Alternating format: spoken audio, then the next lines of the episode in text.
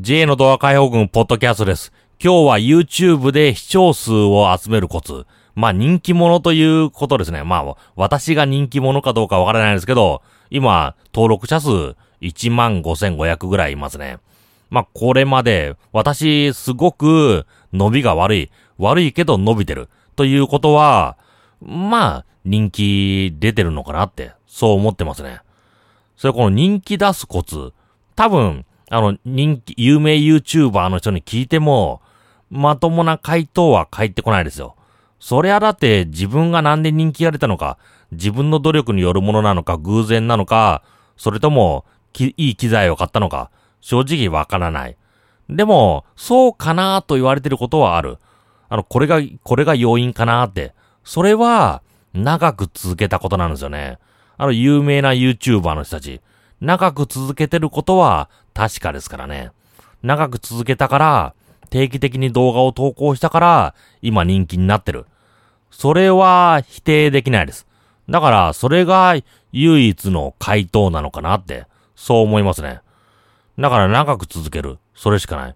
あ、じゃあ、機材のクオリティとかは、あの、有名な YouTuber、いいカメラ買ったり、こんな機材買いました。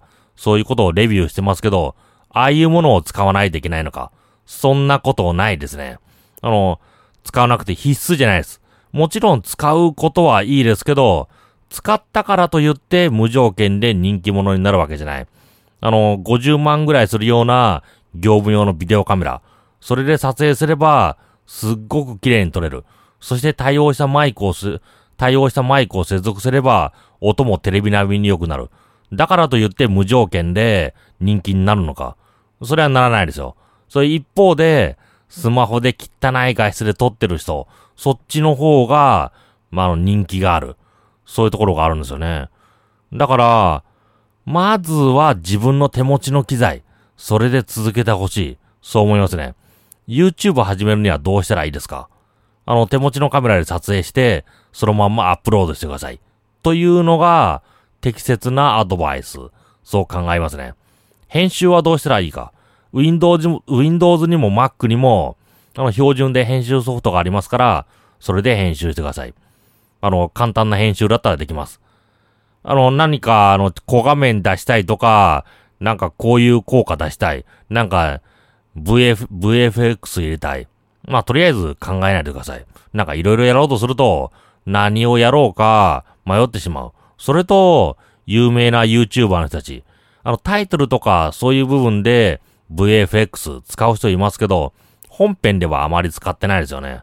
まあ、一時期流行って、アフターエフェクスとか入れてる人いましたけど、まあなんか動画作るのに時間かかりすぎちゃうから、最近は控えめにありますね。まあ何か切り合い入れた、このストーリーもの、ドラマとか、そういうものでしたらあると思いますけど、毎日のビデオブログ的な動画では、あの VFX を入れる、そういうところは、あの少ないのかなって、そう感じますね。まあ、だから、まあ、とりあえず撮る。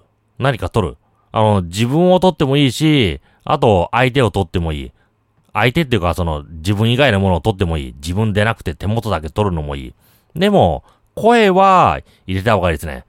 あの、棒読みちゃんとか、音声合成。